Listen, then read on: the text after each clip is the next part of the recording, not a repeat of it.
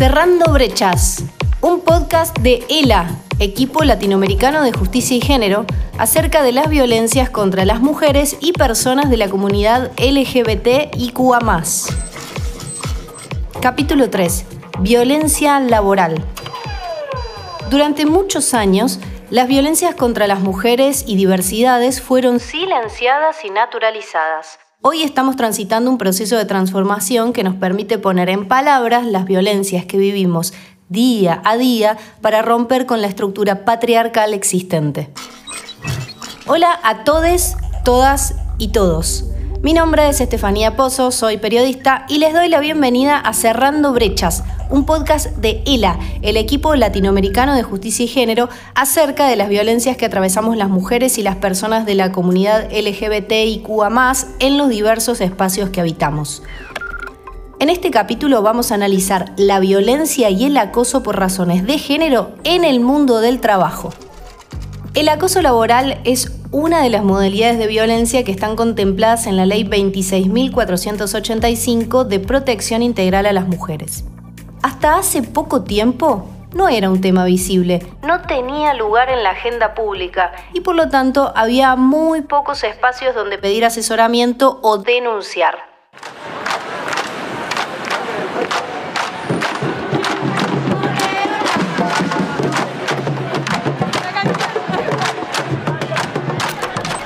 Gracias a la irrupción de los movimientos Michu, No nos callamos más y Ni una menos, entre otros, se multiplicaron las denuncias públicas de mujeres que vivieron situaciones de violencia y acoso en los espacios de trabajo. Es por esto que creció la necesidad de buscar estrategias para terminar con la indiferencia generalizada que dominó durante largos años el mundo del trabajo. Mi nombre es Gisela Dom, soy socióloga, soy parte integrante del equipo latinoamericano de justicia y género, la violencia y el acoso en el mundo del trabajo es un fenómeno que tiene escala global. De acuerdo a datos que brinda la Organización Internacional del Trabajo, una de cada diez personas sufre acoso laboral. Esto tiene un impacto mayor en mujeres y diversidades. La Superintendencia de Riesgos del Trabajo realizó un informe en el año 2018 que permite dar cuenta que 3 de cada 10 personas que trabajan en Argentina sufren o sufrieron alguna situación de violencia laboral. Las mujeres están más afectadas en comportamientos como el acoso psicológico, el acoso sexual y la agresión por parte de clientes, pacientes o alumnos. Estadísticas nos dicen que en Argentina, en la región y en el mundo, la mayor cantidad de situaciones de violencia y acoso en el mundo del trabajo tiene a las mujeres como principales destinatarias. Se da principalmente hacia las mujeres y en su mayoría es perpetrada por varones. Esto también hay que entenderlo en razón de la estructura del mercado de empleo, que en general tiene a los varones en los lugares de poder y a las mujeres en lugares de subordinación y a las personas travesti trans en lugares casi de exclusión, pero cuando existen lugares de trabajo que incluye a mujeres travesti trans, pero también a gays y lesbianas, sufren la violencia por razones de género de manera desproporcionada. Porque en general el poder formal ejerce violencia hacia las personas que están subordinadas a ese poder formal, como son principalmente varones y las subordinadas, las mujeres y la población LGBT, en general esa violencia se da de esa manera. Como cuenta Natalia Gerardi, directora de ELA, el acoso y la violencia laboral es sufrida tanto por mujeres como por varones, pero en nuestra sociedad afecta de manera desproporcionada a las mujeres y las personas LGBT y QA y se hace visible de múltiples formas. Se expresa en diferentes formas de discriminación, de exclusión, de acoso sexual, de sexualización, maltrato, exclusión de ciertos beneficios o derechos o la generación de un ambiente hostil que hace que nos resulte más incómodo, menos atractivo, menos amable permanecer en ese lugar de trabajo. Entonces, en términos generales, la violencia y el acoso se da de arriba hacia abajo, en sentido vertical, y puede generar o, el chantaje, el tratar de pedirte algo a cambio, alguna conducta sexual a cambio de, la posibilidad de acceder a un beneficio, o por generación de un ambiente hostil que te hace insalubre quedarte en ese lugar de trabajo. Mi nombre es Amalín Ramos Mesa, soy colombiana de nacimiento, argentina por adopción. Como abogada, mi interés y mi trabajo está orientado a las respuestas estatales, comunitarias e individuales a las violencias, en particular las de género. Las personas estamos sometidas a procesos de jerarquización social que tienen lugar en razón de nuestro género, nuestra orientación sexual, por procesos de racialización,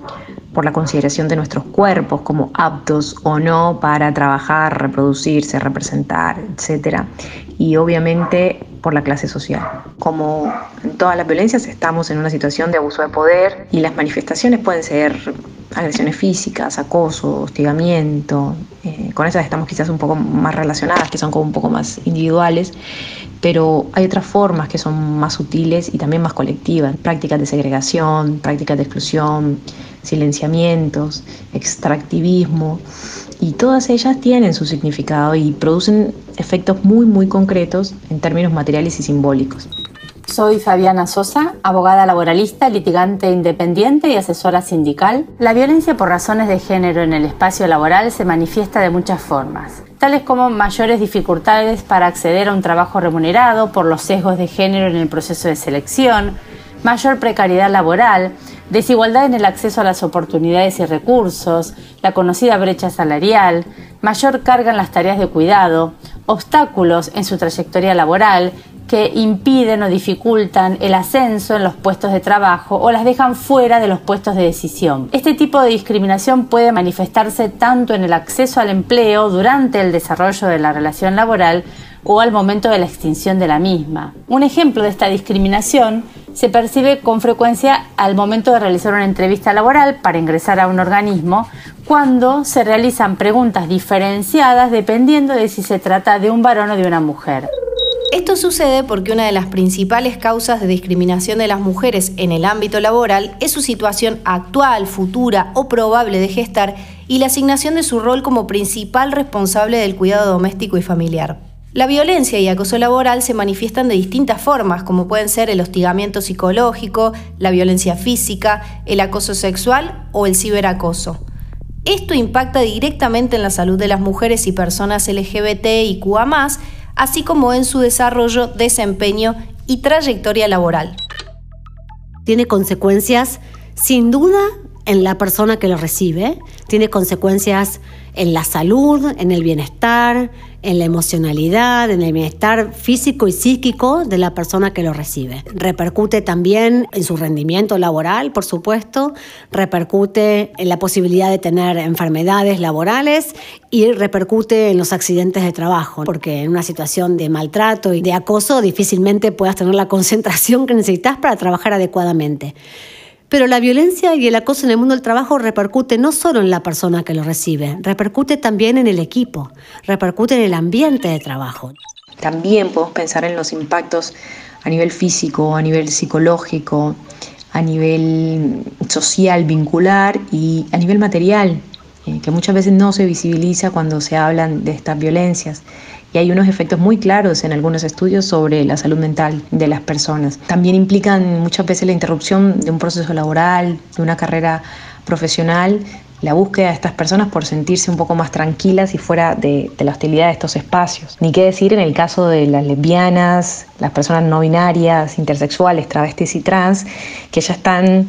estructuralmente desafiando radicalmente la norma de género. El acoso psicológico es una de las manifestaciones habituales y extendidas en los espacios de trabajo. En Argentina, casi 9 de cada 10 denuncias recibidas refieren a casos de este tipo. Sin embargo, investigaciones recientes realizadas por ELA y la consultora Nodos permiten dar cuenta que entre las mujeres en las identidades feminizadas, los comentarios sobre el cuerpo y la vestimenta afectan a 7 de cada 10 mujeres trabajadoras. También, casi 9 de cada 10 recibieron o reciben chistes, comentarios sexistas, discriminatorios, que le generan incomodidad y malestar en su trabajo. El 68% de las mujeres encuestadas han recibido denigraciones, humillaciones públicas y el 25% situaciones de acoso sexual. Un dato muy preocupante es que el 9% recibió agresiones físicas en su entorno de trabajo. Estas estadísticas que cuenta Gisela se agravan en el caso de las personas travesti trans, quienes además de sufrir estos tipos de violencia, se enfrentan diariamente con enormes dificultades para el acceso a los puestos de trabajo. Para conocer cómo impacta la violencia laboral en esta población, hablamos con Martina Ansardi. Ella es activista y coordinadora de Contrata Trans, una ONG que busca trazar puentes con las empresas y mejorar las condiciones de inserción laboral de las personas travestis trans. La violencia laboral para las personas travestis trans se ve visibilizado, se observa del lado de la sociedad, del lado de quienes están a cargo de procesos de selección y procesos de recruiting, quienes tienen obviamente un sesgo discriminatorio hacia las personas trans, pensando que en primer lugar, por tener una identidad de género en particular, tienen menos capacidades laborales y en segunda instancia, confundiendo la diversidad o lo que tiene que ver con políticas para la diversidad, políticas LGTBIQ, con políticas enfocadas en población trans. Las condiciones de informalidad en las que se encuentran tantas mujeres y personas de la comunidad LGBT y QA aumentan los riesgos de verse expuestas a la violencia y el acoso laboral, a la vez que reducen las respuestas efectivas para su prevención, atención y protección. Esta violencia que es sistemática, es histórica, y que viene a socavar la vida de estas personas simplemente por tener una identidad no normativa, arrastrada durante muchos años, provoca que la vida, nuestra vida, esté por fuera de todo ese circuito. Nunca en nuestra cabeza soñamos con formar parte de equipos de trabajo.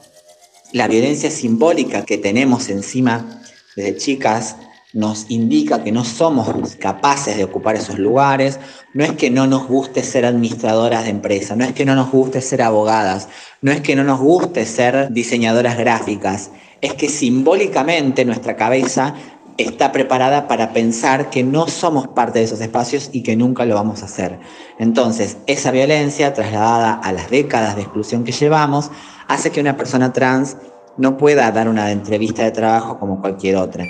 En la encuesta de ELA y Nodos, la mayoría de las mujeres y del colectivo LGBT y QA experimentaron situaciones de acoso y violencia. También lo hicieron las personas con discapacidad, así como las que se identifican descendientes de pueblos originarios o como afrodescendientes, que se vieron expuestas a situaciones de violencia, acoso y discriminación.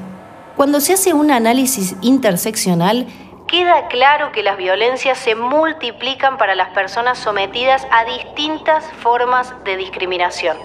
Mi nombre es Carolina Buceta, soy de Ready, Red por los Derechos de las Personas con Discapacidad, soy psicóloga, soy una persona con discapacidad visual. Muchas veces el mercado laboral es bastante expulsivo,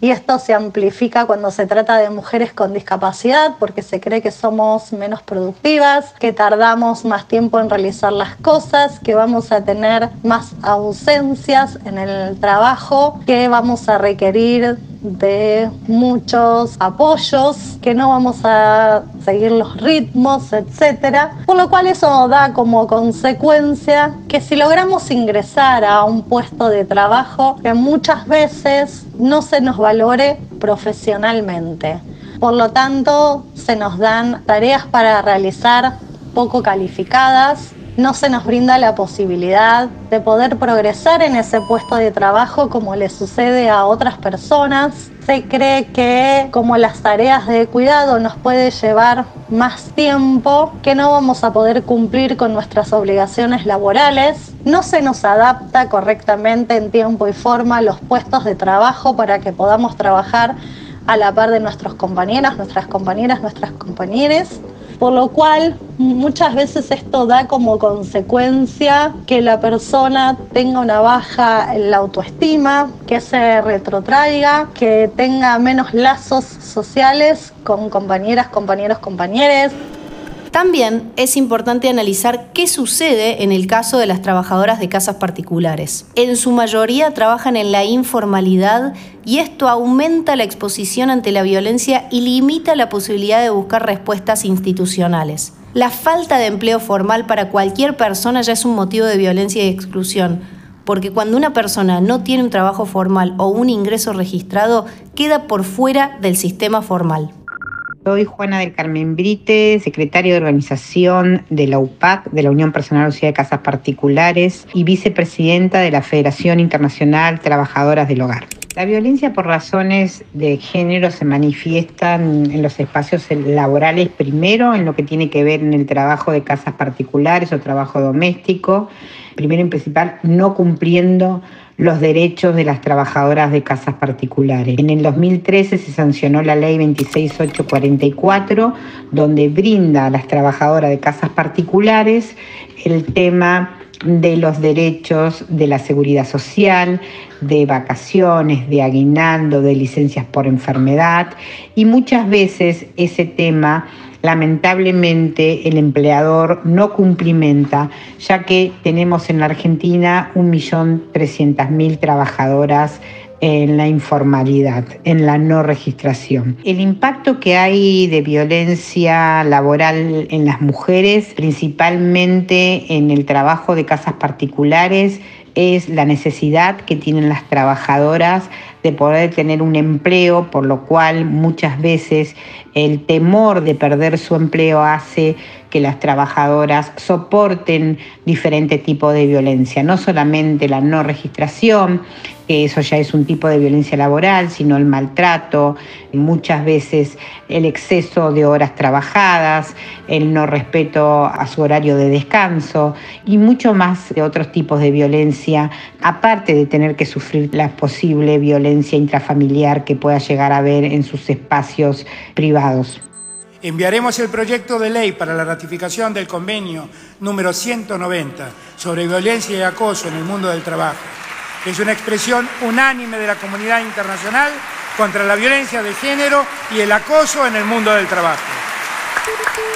Un avance trascendental en materia laboral es el convenio 190 y la recomendación 206 que lo acompaña de la Organización Internacional del Trabajo que fue aprobado en 2019 por representantes de gobiernos, sindicatos y empresas de los 187 países miembros de la organización. El Parlamento Nacional ratificó este instrumento a través de la Ley 27.580 y entrará en vigencia en febrero de 2022. Este es el primer tratado internacional que reconoce el derecho de toda persona a un mundo laboral libre de violencia y acoso, incluidos la violencia y el acoso por razones de género. Es la primera herramienta a nivel internacional jurídicamente vinculante para los países que va a permitir trabajar sostenidamente y de manera integral con todos los actores del mundo del trabajo en la prevención, protección y asistencia de la violencia del acoso. Es importante entender que tiene un enfoque integral, es decir, un enfoque integrado, un enfoque inclusivo y con perspectiva de género. Incorpora elementos importantes y claros para tomar cartas en el asunto, para entender que la violencia y el acoso son comportamientos inadmisibles, que constituyen prácticas inaceptables, incompatibles con el trabajo decente, que son contrarios a la justicia social y que pueden constituir una violación o un abuso de los derechos humanos. Para comprender los desafíos que implica la implementación del Convenio 190 y la Recomendación 206 en nuestra región, hablamos con Javier Sichiaro, oficial de proyecto de la OIT en la iniciativa Spotlight, una alianza global de la Unión Europea y las Naciones Unidas que busca eliminar todas las formas de violencia contra las mujeres y las niñas en el mundo. Para entender qué desafíos se le presentan a la Argentina para implementar el Convenio 190 de la OIT, sobre la violencia y el acoso en el mundo del trabajo, es importante entender dónde estamos. Cabe resaltar que Argentina es uno de los ocho países que hasta el día de hoy ha ratificado el convenio 190 de la OIT y esto creo que demuestra en primer lugar el compromiso del gobierno, de las organizaciones de trabajadoras y trabajadores, de las organizaciones de empleadores con esta temática. En segundo lugar hay que decir también que aparte de esta ratificación eh, se han dado algunas acciones, avances interesantes. Un avance fundamental es la puesta en marcha de un plan de acción para la aplicación del convenio 190 que presentó el Ministerio de Trabajo junto con otras áreas de gobierno en diciembre del 2020